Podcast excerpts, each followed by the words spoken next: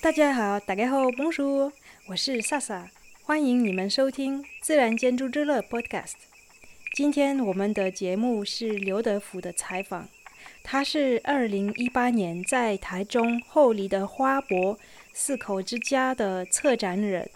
你们听说过四口之家吗？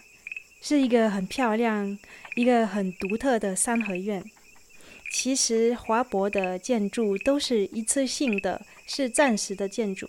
花博之后就被拆了，但是台中花博之后，谁都舍不得拆四口之家这个房子，而且他获得了很多的台湾和国外的永续设计奖，所以四口之家是唯一花博被留下来的设施。你们可以上自然建筑之乐 Facebook 或网站看照片。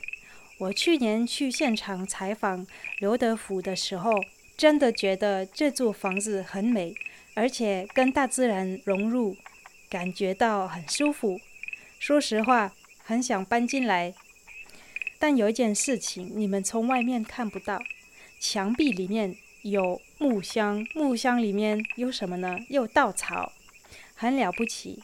刘德福说：“是台湾第一个用稻草盖墙壁的房子，所以四口之家这座房子主要是用自然材料盖的，结构是用木材建的，墙壁是用稻草建的，墙壁的风光是用泥土。稻草的好处是什么？它很便宜，每年很丰富，它的供法很简单。”稻草这个材料就可以固碳，可以把碳封存在建筑里面，而且稻草有隔热和隔冷的效果，所以建筑里的温度、湿度很舒服，不用冷气，可以节能。其实，在欧洲，比如法国，这几年来有越来越多建筑的墙壁就是用稻草建造的。而且是好几层楼的。对柳德福来讲，四口之家是一个很好的示范房子。后来，他希望台湾会有越来越多自然建筑，因为现在气候变迁与环境问题很严重，在建筑业用自然材料比水泥友善生态。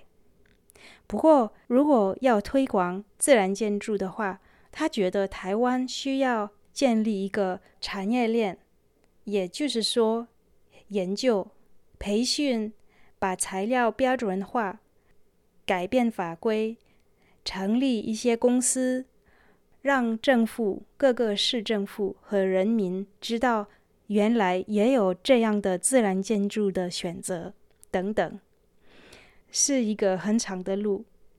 因此，刘德福成立了。台湾永续家园协会，这个协会把四口之家进行维护管理，但是长期的目的也是一步一步的建立产业链，甚至成立一个学校或一个生态永续的未来大学。那我就不多说了，要让刘德福给你们介绍四口之家。我也问了他。他的背景是什么？他怎么看待自然建筑在台湾的前景等等问题？在台湾有比较少的用稻草建的房子。呃，对对对。所以你为什么选择稻草？呃，因为台湾每年烧掉太多稻草了，因为台湾空污很严重嘛。然后我们讲我们要节能省碳，那那用农业废弃物或农业副产品来盖房子，是全球的老祖先都会做的事情。那那为什么不再恢复这件事情？呃，当然以前呃台湾老祖先呃没有用稻草去去做，然后我是发现这个速度可以很快，可以很快又把呃烧掉的稻草变成建筑物，那它就是本身是固碳，它把碳封存在建筑里面，然后它又它又产生了冬暖夏凉的效果，而且很快速，工法很简单，所以我认为应该要引进这一个。但是稻草怕水。然后台湾比较是没问题，没问题吗？对，像比方说，呃，比方这这个也是个森林嘛，然后那个那个这个稻草这间房间，呃，我们从二零一八到呃二零二一中间有三年的时间，其中有两年是没有开放的。那这个森林其实很湿，可是那时候我们进来的时候，那个门窗都关起来。那原本我们有有放一些那个 sample，就是土材料的 sample，是用纸纸的纸的那种材料做的，上面都发霉，可是土完全没有发霉。也就是说，纸这种有机的它会发霉，可是土无机的它不会发霉。再一个是里面的部分，它因为毛细孔的关系，它会不断的呼吸，不断呼吸，不断呼吸。假如说我们今天挖一块。你会发现里面的稻草完全不会腐烂，完全不会的。那是因为目前做的人太少，我们可能可以做做一个呃测试，把它放在水非常多的地方，你会发现它它里面完全不会烂。嗯。那稻草也是要先晒干，晒干，然后相对湿度到多低，然后多扎实以后才能才能才能够用。其实其实这个房子，如果有一天我们把它打开看了。它稻草还是不会湿的，不会发霉的，没有这个问题，所以它是会呼吸，它会交换，所以水不会封在里面。那个稻草没有机会水多到让它腐烂，没有机会。然后呃，把稻草放在木头里面，是在一个是在外面还是在这里？呃，在工厂，就在风风中之星那边，在那那边做的。它是旁边是旁边是农田，他们收割的时候就手工拿来拿来筛。嗯嗯，但是这个工法如果在欧洲，它就是要确认它的湿度要少到多少才能去使用。对对对。当时但当时我们没有那么讲究，因为当初这是一个临时的建筑，就是花博之后要拆掉的。然后要把稻草用很扎实。对对对对。这个还好吗？因为在欧洲是一个机器机器做的，对对对。在在这里如果没有机器是。对，所以你看到就是那个那个。那个裸露带就是那样子，只只是我们是直的直的放，嗯、哼那欧洲是这样乱七八糟的，对对对，嗯、呃，那直的放还有一定的密度啦，嗯、哼那因为我们主要是解决热的问题，不是解决冷，所以就是那个那个那个解决热的那个部分，这样就可以了，哎，也不用多厚多扎实，哎，它主要是挡掉东晒西晒，那东晒西晒土墙土的本身就挡掉了。因为土是不不不会传导热的，所以稻草的效果主要是保温，就是冬天的时候不要让冷空气进来。因为在欧洲，欧洲到冬天是会负二三十度的下大雪，会非常冷，所以它它的那个那个衣服的厚度就要更厚，要厚到大概六十公分左右。然后台湾冬天只有在顶多十度嘛，所以它没有那么冷，所以我们就不需要那么厚，就这个大衣不用穿太厚，所以我们只用。一卡就二十公分到三十公分就可以了。可是这只是我们实验的实验是用大概二十公分到三十公分，嘿，可能也许更薄也可以，只是我们还没有第二栋房子，没办法比较它。那我们那时候就里面有放一个那个温度跟湿度表，那里面的温度就是维持二十一到二十七度，呃，二十一到二十七度 C，然后相对湿度是百分之四十到百分之七十，就是非常理想的一个状态。然后，但是什么时候该关、该开，有它一定的开法。比方说，外面很热，那就不需要热空气进来，我们就把这个门关起来。但是是抽地下的冷的空气上来。那如果外面很冷，那你们要保温，我就把就把下面也关起来，让它维持在一个一个一个保温的状态里面。稻草是结构还是不是结构？不是结构，哦，不是结，对，结构还是木头。嗯哼。嗯，然后它是。它算是轻 light 的的墙壁，轻的结构。那这些做法你是在哪里学的？呃，就看资料啊。呃，就是像日本人来台湾的时候，因为日本在温带嘛，他来台湾的时候，他把房子架高。嗯。哦，所以这个就是他们来到亚热带跟热带，他房子会架高。架高目的是保持通风，让木头保持干燥，然后在一个地地冷，因为它从旁边的那个冷空气会往上。产生自然对流，所以这是从日本人的木构房子里面，它都会上面还有一个叫太子楼，它就是一个一个对流的一个一个一个小的亭子，还有一个产生自然对流。然后稻草这个是从德国，我们去北德永续建筑中心参访的时候，看它的看它的图，稻草墙，北德永续建筑中心。是，所以你你去德国的时候，你你去直接去德国？对对对，对。然后我们有建筑顾问，嗯、建筑顾问是文化大学建筑系的张义章老师，他是留学德国，呃，然后就是学那个永续建筑的，然后是他他带我们去德国参访，很多这个资料都是从他那边学的。所以你们的计划其实有很多的，哎，对对对对，很多的人一个比较大的团队。对对对，嗯，就真的是整合很多人啊。你你你说这个地方你要花四个月，呃，盖完，盖完，全部连那些呃饮食花园。所以呃大大概有多少人来参参加？就是公司还有呃自自工，就是户外厨房，户外厨房大概有二十几位，然后导览志工一百六十位。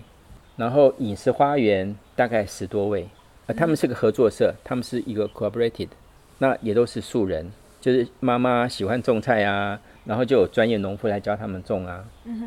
所以除了建筑师跟做土的风中之星是专业者，还有做这个木头结构是专业的公司以外，基本上这个都是志工或者一些素人在做的。当然，这个木头这是很专业嘛，会爬上爬下，有有弄。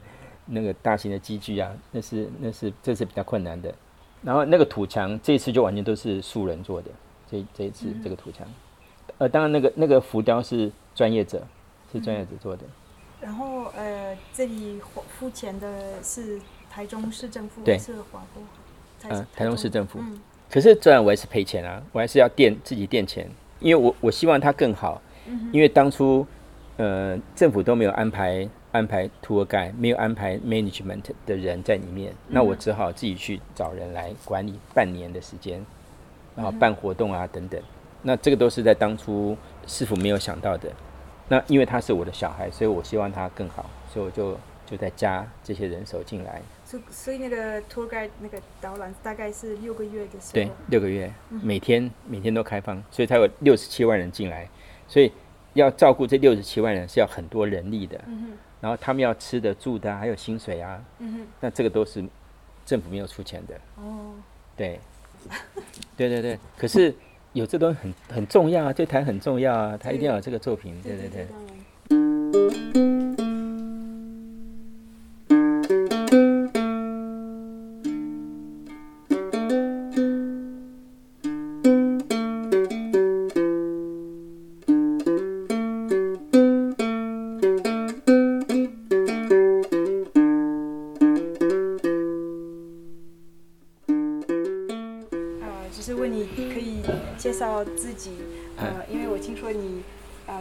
不是在那个领域呃工作，然后你以前做些什么？然后为什么呃加入这个领域？嗯，我我以前是我在大学是念那个呃 graphic art，graphic art 就是我们台湾讲叫印刷印刷系，文化大学印刷系，但是我是 professional 呃 a commercial photography 这一个组这个 team 的。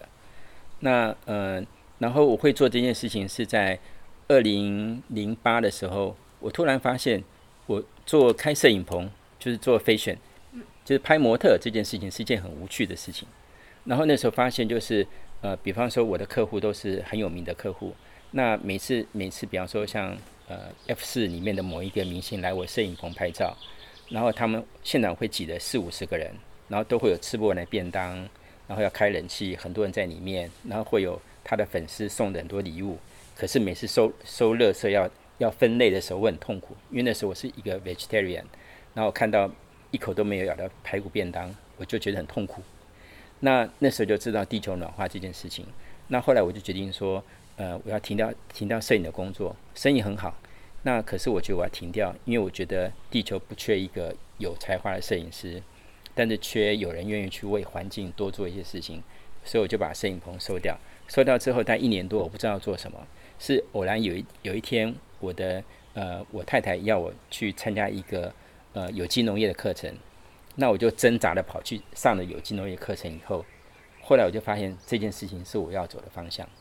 那在那课程里面，我有个同学介绍我上 permaculture，那我上了 permaculture，那时候是 Robin Francis，他是呃现在现在仅存的几个朴门的大佬其中一个，他是澳洲人，那是他带我们上 permaculture design。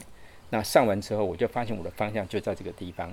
哎，那其中后来又上的自然建筑，那我认为自然建筑就是我我这一生想走的方向。那原因是说我小时候住阿嬷家，阿嬷家是日本的老日本木造的老房子，那中间有个天井，那那个天井以前以前就是厨房，旁边有养猪的地方，后面就是厕所，然后后面就是房间。那那个印象对我非常非常深刻。那日本的木造房子其实就是 nature building，那都也都会坐北朝南，然后有自然对流，什么什么等等。那那个印象在我的生命里面不断的在在在 recall，在提醒我回到那样的生活方式。那因为这样原因，我就想要做一个跟人类可以真正跟大自然和谐共处的一个家园。嗯，这个是你的愿望，但是。你怎么可以做这个计划？因为这个计划从你开始就是一个很大的计划。嗯，对对，呃，那时候是因为我呃决定在台北把摄影棚结束以后，我就决定说要搬离台北越远越好。那那时候我就搬去花莲。那搬到花莲去的原因，不是因为我不喜欢台北，而是我希望离开故乡越远越好，我可以换一个新的角度去看故乡发生的事情。所以后来搬到花莲去以后。呃，我在花莲住了七年，也在那边推体制外的教育系统，华德福教育，还有呃，在做呃呃做窑灶啊，然后再鼓励大家往自然建筑这个方向走，然后是后来被邀请来呃这个台中花博做整个园区的顾问。那那时候那时候我就跟呃我们的伙伴说，那我要在里面做一个真正的低碳永续的的家园，名字就叫做四口之家。那当初这个案子提出来的时候，其实呃政府官员他不知道我们要做什么，因为当初原本呃呃政就高层的呃长官要我们做一个一个石板屋，就是原住民的房子。可是我想过，就是因为台湾原住民呃以前因为战争因为迁徙，他他实际上没有真正住过好的房子，都是呃很简单，然后呃呃住起来也不舒服的房子。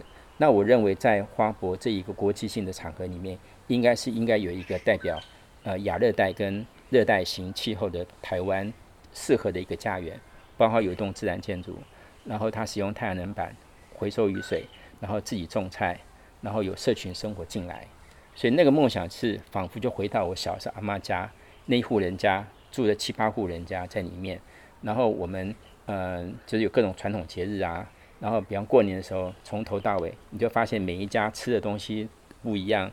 有人打牌，有人干嘛？有人打小孩，有人干嘛？就是很有趣的生活。那我就想要回到当年的那个生活。还有另外一个是，以前我们读呃中国呃中国的的呃《礼运大同篇》，呃老子呃孔子讲就是老吾老以及人人之老，幼吾幼以及以及人之幼的那个理想社会。其实这边想呈现是一个传统的呃老庄的哲学的生活，跟西方的，比方来自澳洲的普门。来自德国、欧呃呃欧欧洲的 BD 农法，希望把这整个东西做一个完美的整合。哎，那刚开始很困难，那呃一开始都都是找素人，但是后来发现素人只能做一部分事情，所以于是我们又找了专业的建筑师，专业的做土构的，专业做木构的，那所以就专业者跟素人一起合作，然后最后才能够呈现这个样貌。因为专业者都是都是水泥钢筋。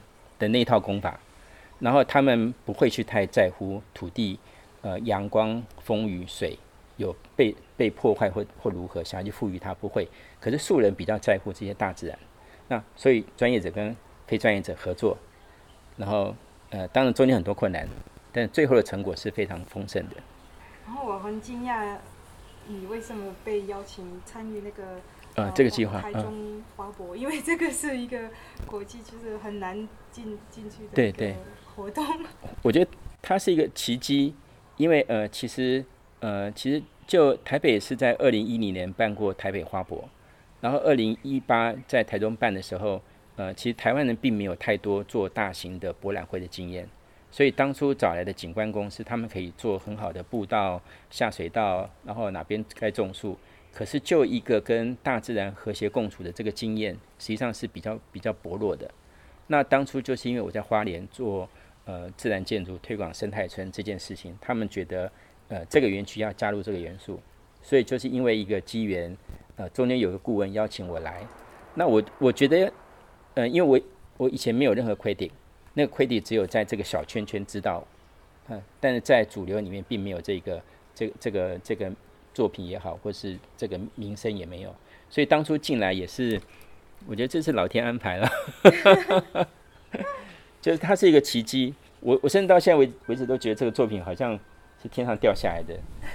很多人都说，怎么台湾有这个样的东西？对，我觉得可能是老天要要希望他能够有啦。而且这个案子，呃，大陆那边、中国大陆那边很多人也很喜欢，那我觉得它也会影响中国大陆那里。嗯，其实，哎，华波的很多的呃作品是暂时的。对。你们是怎么跟啊、呃、市政府决定这件事情？就是可以。永续，嗯，留下来。嗯，其实应该是讲，台湾在这个领域里面，并没有真正的专业者，都是摸索者。像我，我，我只是一个多了一点经验的摸索者而已。那但是我把这些摸索者加上一些主流里面的专业者，然后请专业者按照我们的需求去设计。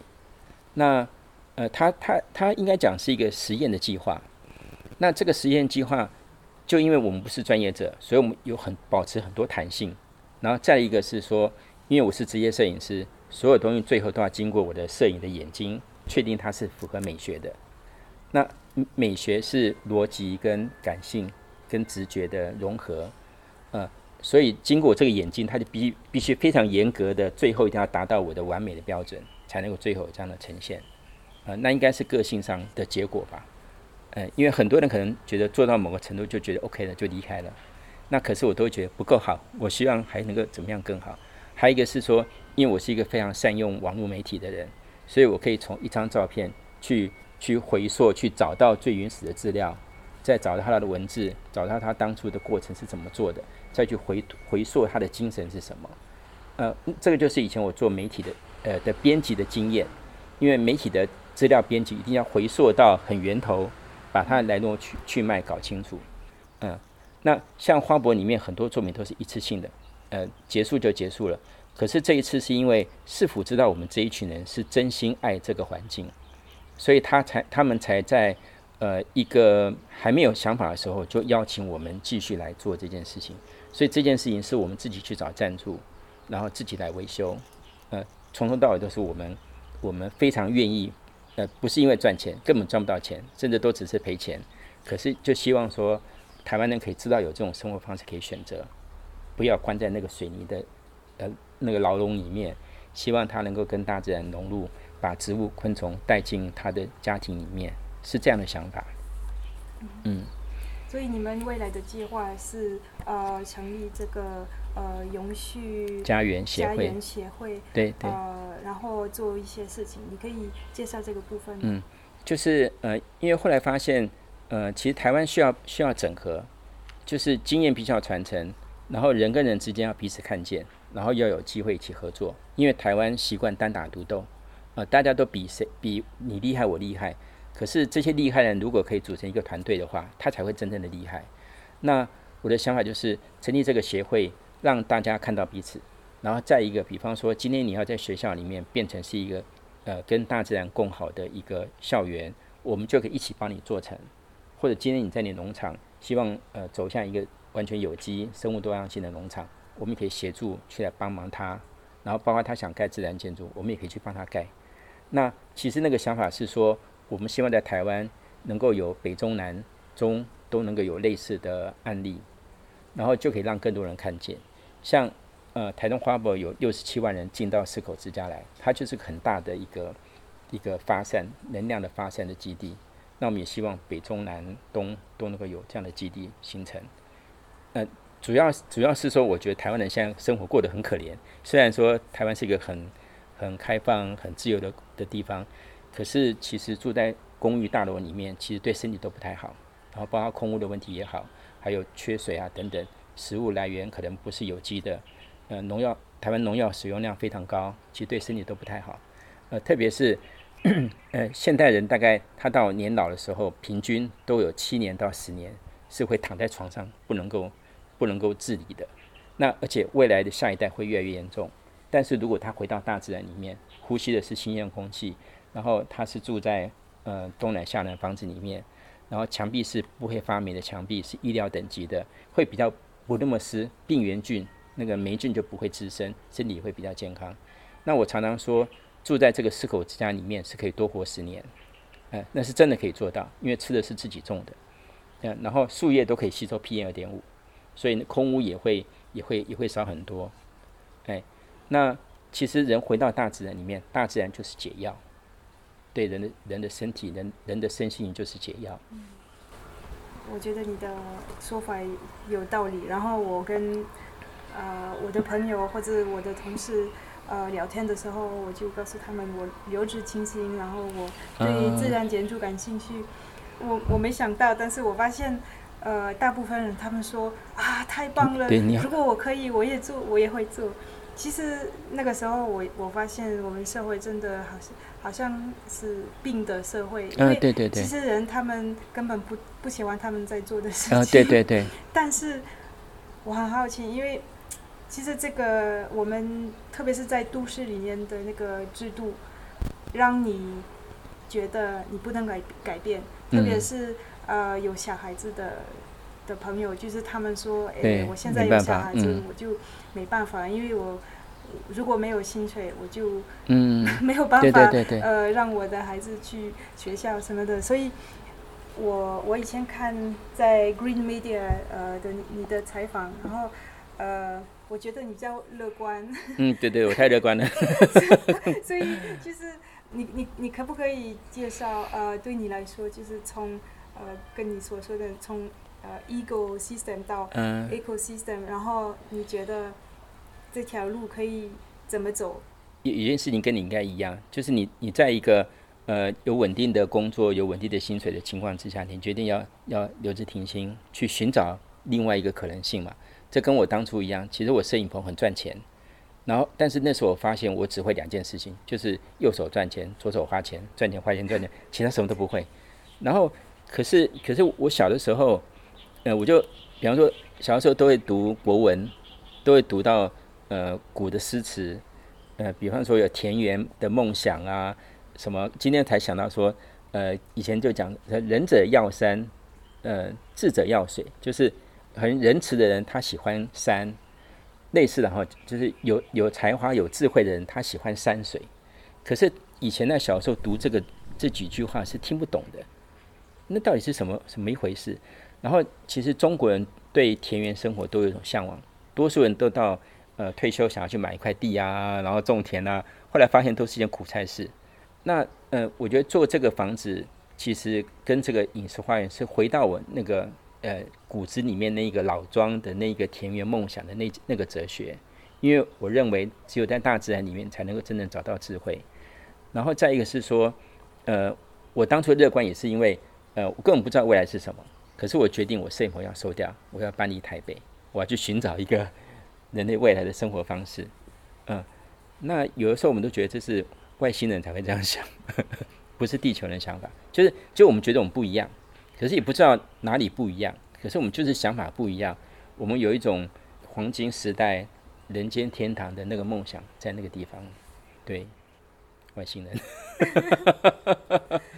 其实这个房子很很舒服，建得很有很有道理，但这是在。一般人对一般人没有办法，对对对，嗯，所以 这个好像好像是少少数人，对。对，其实应该是说，嗯，以前我就听过一个说法叫二八法则，百分之二十跟百分之八十，百分之八十人是稳定的，他是沙粒的，他是稳定的，他不会改变。比方说台北人，台北人住在台北已经非常舒服了。我以前住台北，我非常喜欢台北，可是我就觉得不对，因为所有东西都是。呃，透过遥远地方运来买来都不，我没有看到它是怎么样，怎么样被制造，怎么样被生产过来的，我不了解它，我是充满了疑惑的，活在一个舒适的空间里面。那我想要去了解，到底是发生什么事情才能够，我们才拥有这样的生活？呃，因为就好像我们住在台北，都是台北是天龙国嘛，那我们仿仿佛是天之骄子，可是我们的根都是浮的，因为不知道到底发生什么事情。所以那时候学完普门以后，呃，也也学自然建筑。当我第一次盖了土窑，然后再再根据西方的资料再精进到到筒窑，到完整的户外厨房，那时候才发现我开始找回自己的力量。嗯、那我相信农夫也是一样。当年轻人去种田的时候，他从种子到到收成、开花结果的过程，他会发现，在大自然是给他力量的，是会找找回来的。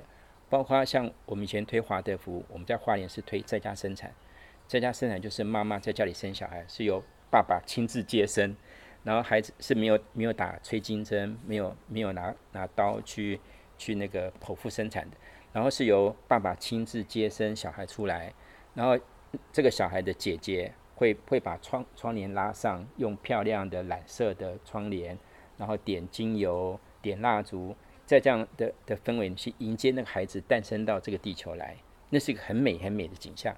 可是我们小的时候，我有小孩，我小孩是在医院里生的，刚生出来就被打屁股，然后他说哇哇哇，还是被吓到吓的，他是被惩罚来到地球的。那为什么我们不能够用迎接的方式迎接孩子来到人间？为什么要惩罚他？这是一件很荒谬的事情。就是我后来回想我的一生，尤其在台北的时候，我发现。你眼睛张开，就想到哦，要付这个账单，要付这个账单，要付这付这账单，所有事情都要花钱。可是这个大自然里面只有人类是需要花钱才能活在地球上的，其他没有一个生物需要花钱，所以它一定有，一定有问题。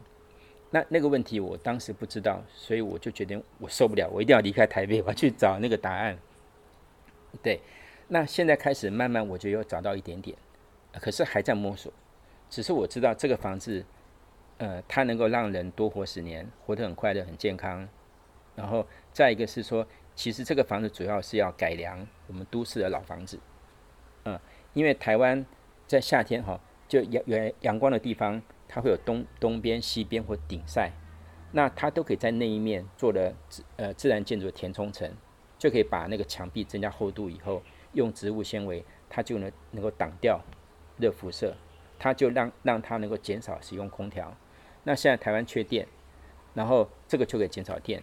假如说全台湾都做绿屋顶，都做呃墙壁的填充层，很自然就可以减少百分之三十的排碳量。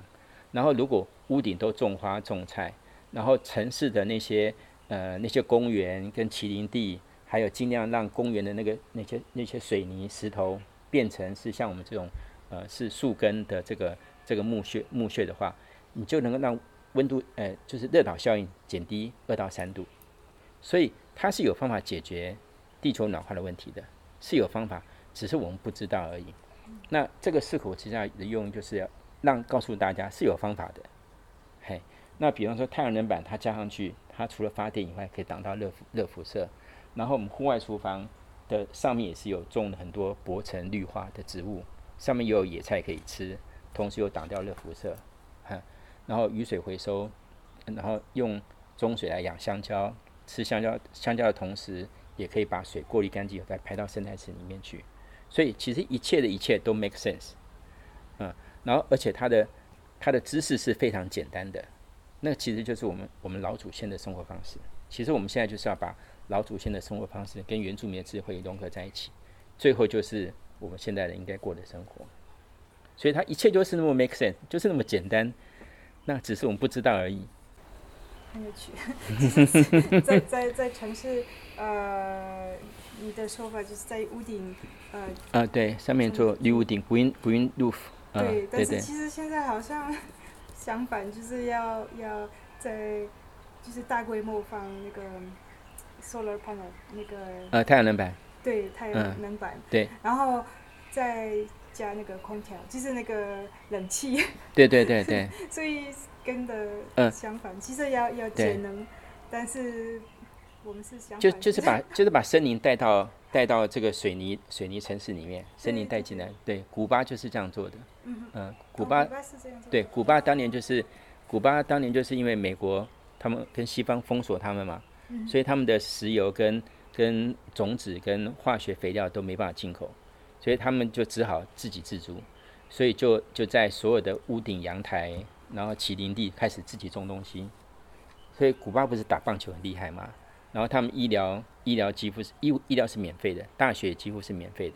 它是共产国家里面最快乐的的国家，就是因为他们是一个自给自足的农业的，它其实就是蒲门，它实践的蒲门在它的在它的城市里面，嘿，然后他们吃都是有机的，然后刚刚也讲土壤里面的那些抗忧郁的，呃，还有那些东西，它所以它古巴人很快乐，他们打鼓啊、唱歌啊、打棒球都很厉害，因为他们很快乐。其实，在城市里面也有很多的呃办法，嗯，对对对对。问题有时候问题就是我们太多的呃靠高科技，嗯嗯，你认为高科技会解决所有的？对对，就就是说呃，因为其实我们这边的想法是说，我们不需要成为很厉害的人，我们只需要合作就好了。那像比方说，刚刚就有讨论说，比方台湾在做研究土团的那些人，土团啊，自己盖房子，他们比较想要成为一门深入的很厉害的人，可是。谈合作可能就不太愿意，不太愿意。我的意思是说，呃，比方说我们站在彼此的基础上往上就好了。可是每个人要从头开始的时候，其实花很多时间在这个这个里面。那成立协会用就是说，我们不需要太厉害。比方说，我就是个很厉害的摄影师而已。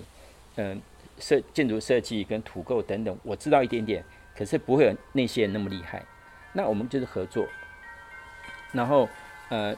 呃，这个协会以后会有很多的公司，呃，那这家公这些公司都可以帮忙去，呃，我们的伙伴真心想要想要实现这样理想，就去协助他去实现他的梦想，然后他的基地又可以去影响更多人。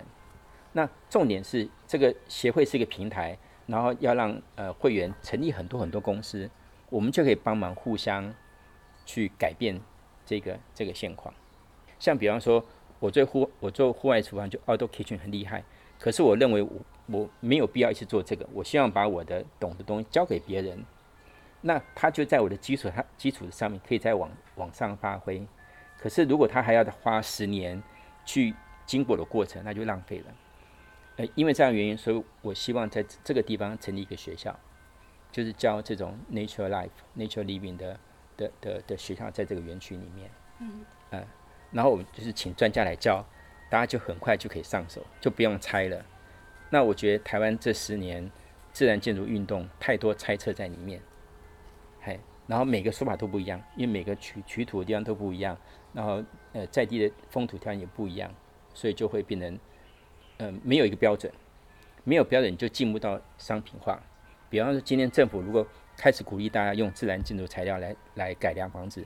可是连材料都没办法标标准化的时候，根本就不可能变成建筑法规允许的。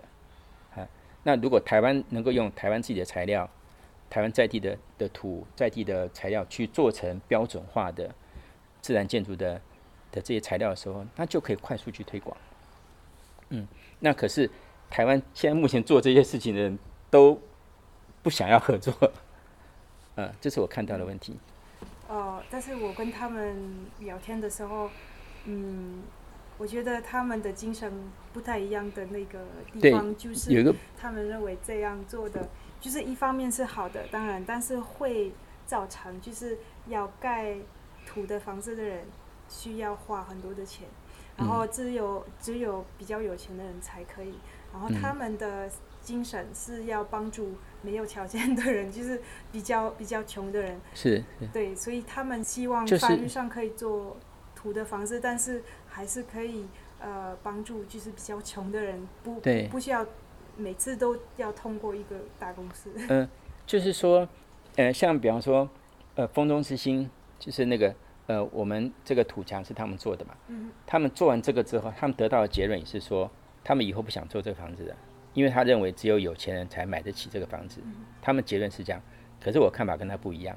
就是因为没有人去做这个事情，它才会变成贵的房子。哦，对，如果有很多人。对，如果很多人，因为木头它只有晒干啦，就拿来用啦。土它没有经过煅烧，它就它就配好以后就拿来用啦。所以，所以自然建筑是没有贵的理由的。那现在为那么贵的原因，是因为投入的人太少，它才变得没有办法普及。呃，像像这一次经过这次维修，这个土墙。我后来发现，我们这个房子造价应该是比原本只有一半的价格，是因为经过这个土墙的维修之后，我才发现原来里面的成本是那么的低啊。然后可是，请请向这些专业者报价的时候，他也报得非常贵，因为他认为这个这个这个东西一定要开这么高的价格。可是我发现他其实可以只有这样子的，所以刚好里面有个迷失是说，因为大家不愿意进去，让他成本降低，都在旁边看啊，这只有有钱人才可以做的事情，反而是因为这个心态，嗯，对，像包括包括这个饮食花园的这些团队，可能也后来也后来也认为说啊，这只能有钱人才做。可是发现哇，好便宜哦！原来好便宜哦，所以，所以我后来我得到的结论，反而跟他刚好是不一样的。嗯哼，就是你只要大量，一定是一定自然就便宜了。嗯，那这个房子大概它的价格，就是你要花多长多多少钱要得到这样的房子？呃，那时候那时候是政府的案子的时候，这个房子就是呃旁边的饮食花园不算的话，光房子是九百万，嗯，然后六十平，所以一平是十五万。可是我发现，它绝对可以到八万块一平。那八万块一平就是一般的红砖，台湾盖红砖的房子，大概就是八万块。这个房子以后绝对可以到八万块以下，那几乎是台湾人都可以买得起的。嗯嗯，那那个原因就是因为大家都在猜，所以那那些不确定因素就是成本。像我像我这个东西，因为这一次就是一个很很血淋淋的例子。后来我花了几个月搞这个墙。然后都是各说各话，各说啊，最后好好，那我就用按照那个德国的老师告诉我的，就是两厘米两厘米就解决了。嗯。材料还是用缝中之音的材料，它就解决了，它成时间成本下降了。对。嗯，其实在，在在欧洲最贵的是人工。对对对。人工要。对对。很很长时间。对，现在台湾就是台湾不算人工成本。嗯。其实它不算成人工成本，其实人工成本算进去还是一样的。嗯。那呃呃，因为台湾人，台湾像这些素人，他们都认为我的工不值钱，呃，你我我的工不用算钱，可是他摸索的时间，台湾现在平均一栋自然就要花两年盖，那两年你把你的工钱算进去，那绝对是豪宅的价格，嗯，可是如果像这栋房子，我们是花四个月，四个月盖完，那如果我们把当初的那些摸索的那些猜测的东西都去掉以后，变成是变成是材料。加上工钱，加上一点利润，就会变成是一半的价格，就会是刚刚讲一平八万块以下。那八万块以下，其实台湾所有的房子，呃，比方说一般大概六十平乘以八就四百八十万，四百八十万，那就是一般台湾人中产阶级买得起的房子。六十平四百八十万，那已经非常非常便宜了。嗯，那所以其实我觉得那个问题是在，呃，没有真正去去，就是没有考虑人工成本。台湾人是完全不考虑人工成本的，哎，所以才会觉得觉得说这个房子很贵。其实是它不贵，它时间缩短了，人工成本减少以后，它其实变成便宜的。嗯。然后也有另外一个因素是你，其实住在这个房子的人可以可不可以参加这个造房子的过程？像我当初学窑造的时候，我的我的想法就是，哦，那个中间那个过程很疗愈。可是当我做过一次、两次，做到第七次、第八次，我就觉得无聊了。嗯我就觉得这件事情要交给别人做了，我不会想重复这件事情。哈，所以当他们盖完一栋以后，他们应该不想不会想盖第二栋，因为他已经那个过程已经完成了。所以其实现在台湾的情况是，他是在一个学习的发展的过程里面，所以还很 enjoy 在那个从无到有的摸索。可是当他开始一栋、两栋、三栋以后，他开始觉得这件事情已经玩过了，他都知道了。他接下来应该就会走到第二阶段，就开始准备要商品化，嘿，但台湾这个这一段这个阶段还没有完成，对。然后这个这个地方因为是有太多对话，比方说跟政府部门对话，跟大学教授对话，跟一般人对话，然后我才发现说，哦，不是说他非得是服务有钱人，而是这个产业链没有建立，它不是一个团队去。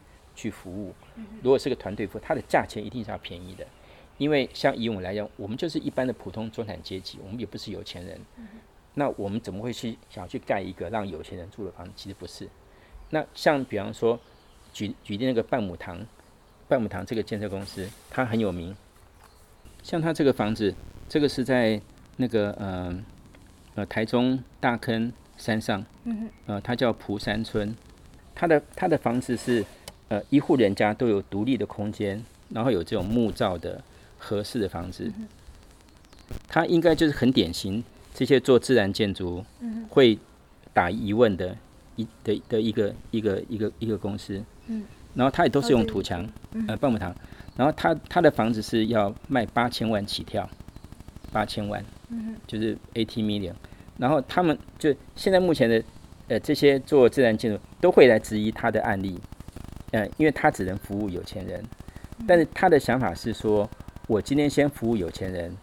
有钱人住这种生活的时候，他会，他会，他有个好的生活环境，他会想要心情好，会想照顾员工，然后他先改变这些有钱人，然后他会对对土墙开始有兴趣，比方说他的房子里都会送送一堵土墙给他们来取代取代那个呃呃那个除湿机，然后他的房子都有窑灶，他的窑灶，他窑灶嗯、呃、现在是我设计的，这边有个窑跟灶，对。那他们是一家很辛苦的建设公司，然后前几年几乎公司要倒掉，因为他们的建案是一般建案的两两倍的时间，比方人家花两年就能够卖完，可是他花五年才能够卖完，因为有太多事情要重新研发，嗯，然后比方说这些植栽怎么样让它种适合的树，然后怎么样让它上去能够活得很好等等，他们的研发时间非常长。然后他们的用意是说，他们没有排斥说生命一定要怎么样，啊、而他们认为说这个要进入到呃都市里面，然后然后他们也想说要要盖这样的房子给在给在其他的案子里面，可是他就问我说，德福那现在有办法这样做吗？可是没有办法，因为没有足够的工匠，没有这样的材料，台湾可以用。但是如果是这样做的时候，当他房子的造价是在他们这样子的，比方说他做这样房子一平是假如。成本是十二万，如果我们可以降到五万八五万到八万的时候，它的整个造价就往下压。那我的意思是说，嗯，它不是不能降下来，而是我们要愿意去共同去促成那件事情。它就因为大量推广的原因，然后像像比方说，我刚刚讲，像类似德国类似那种 B N Q 的大卖场，都有卖这种土的材料，也有卖这种双层节能窗等等等。当它变成 DIY 就可以做完的时候，它的造价就便宜了。所以其实是应该是说，那个拼图没有被拼起来，嗯，包括学校也没有教，大学也没有教。然后像台湾现在有一个叫汉德，嗯，建筑实验学校，他就是在教国中国中毕业生就可以来念书，然后就开始盖木木构的房子。那这个是我们找他一起来做的，跟这个这个土墙。那他是德国德式的呃师徒制的建筑学校。也是盖自然建筑，那如果这个东西进到台湾来，那他就有机会，我们一起把这个东西的造价往下压。嗯，那我的意思就是说，呃，其实现在台湾真的是需要整合。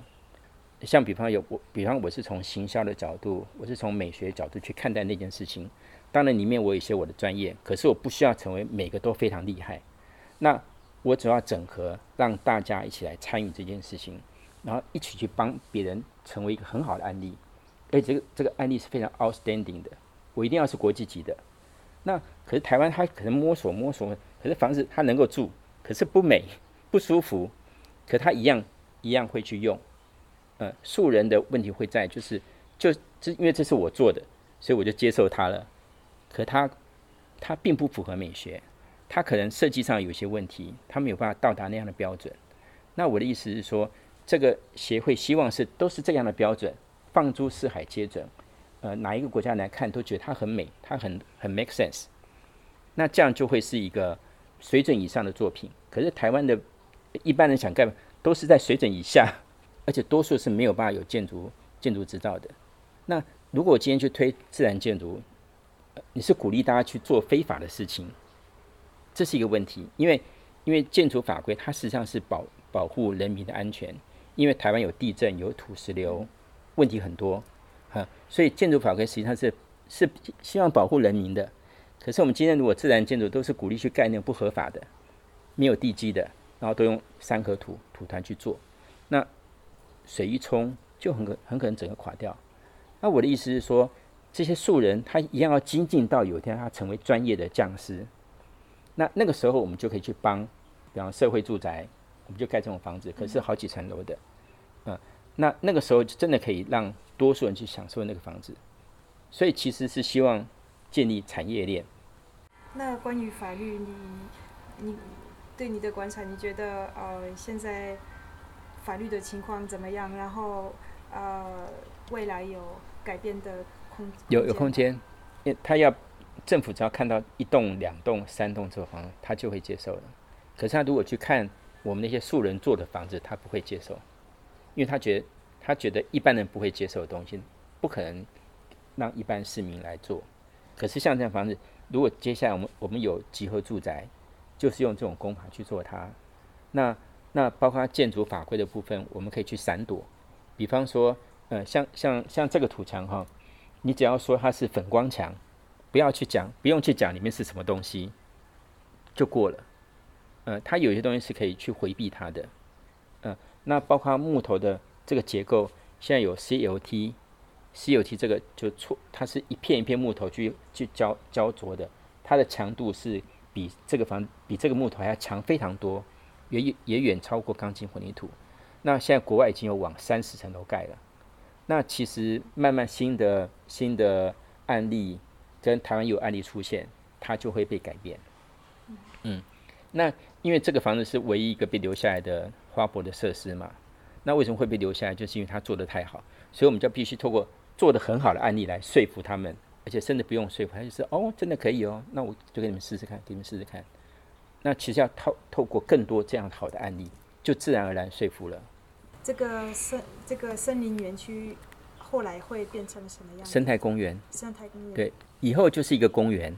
嗯哼。只是这个公园里面，呃，他们会有让其他厂商进来做跟生态 ecological 比较相关联的事的事情。嗯哼。比方我们就是其中一个，那只是说台湾在做这件事情的时候，不知道会遇到什么厂商进来，他可能是很糟糕的，可能是还是很浪费的，一次性的也有可能。所以我的想法，我要集合邻居，然后告诉市政府，我们要这个方向，没有一次性的啊，要 recycle 的啊，要要把生物多样性带进来的，然后把这些树都照顾好，然后像。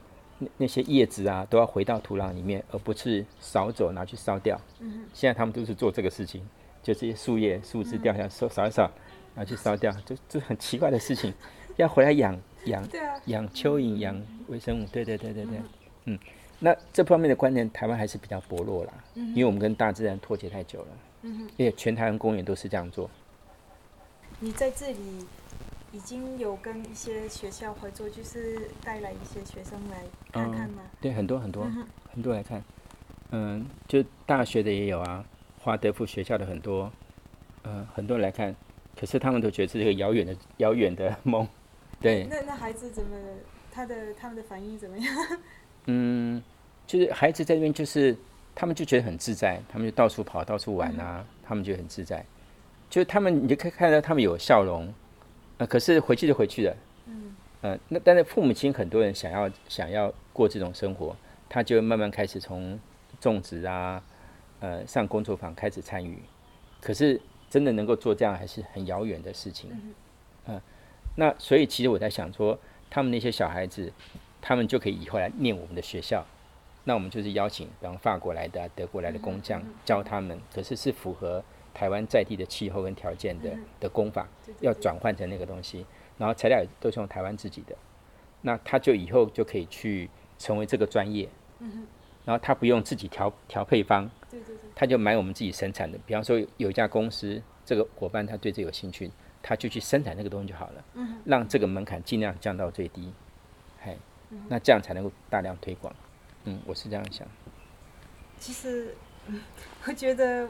为什么有很多人可能来这里，他们觉得哇很棒，但是其实跟他们的生活比较遥远，对对，是因为他们觉得如果要真正的做这样的房子，先要买地，然后在台湾地比较少，然后非常的贵。对对，后来我 发现，后来发现我错了，其实没有很贵，很便宜，真的很便宜。因为真的就是从这次土墙我得到的经验，根本就可以砍对半。当初讲了九百万这件事情，可以砍到四百五十万，这一这一栋四百五十万就做了起来。但是还要买地啊！如果你要建一个房子，哦、对，所以这个那所以重点就是直接改造老房子就好了。先从他家家断热填充就是做 installation，嗯、或者说立屋顶这件事情就可以开始做了。嗯、但是还是回到二八法则，百分之八十的人他不会动，他在他在一个 comfort comfort room 里面，他不会想动。那百分之二十里面又有二八法则，百分之二十只有百分之二十的人愿意采取行动。所以我们不需要去服务绝对多数的人，我们只要服务那些少数愿意改变的人就可以了。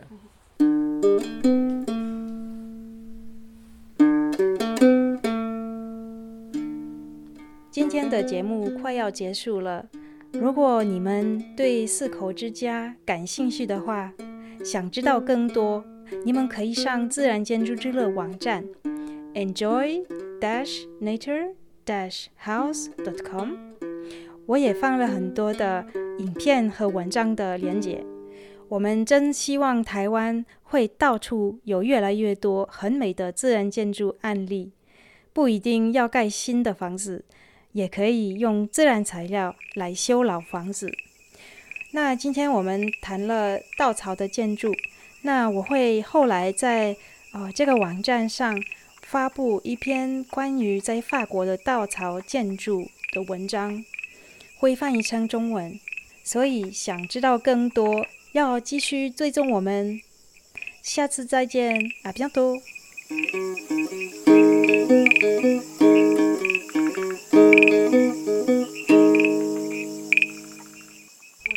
为什么你的照片那么漂亮，因为我拍的。对对对对。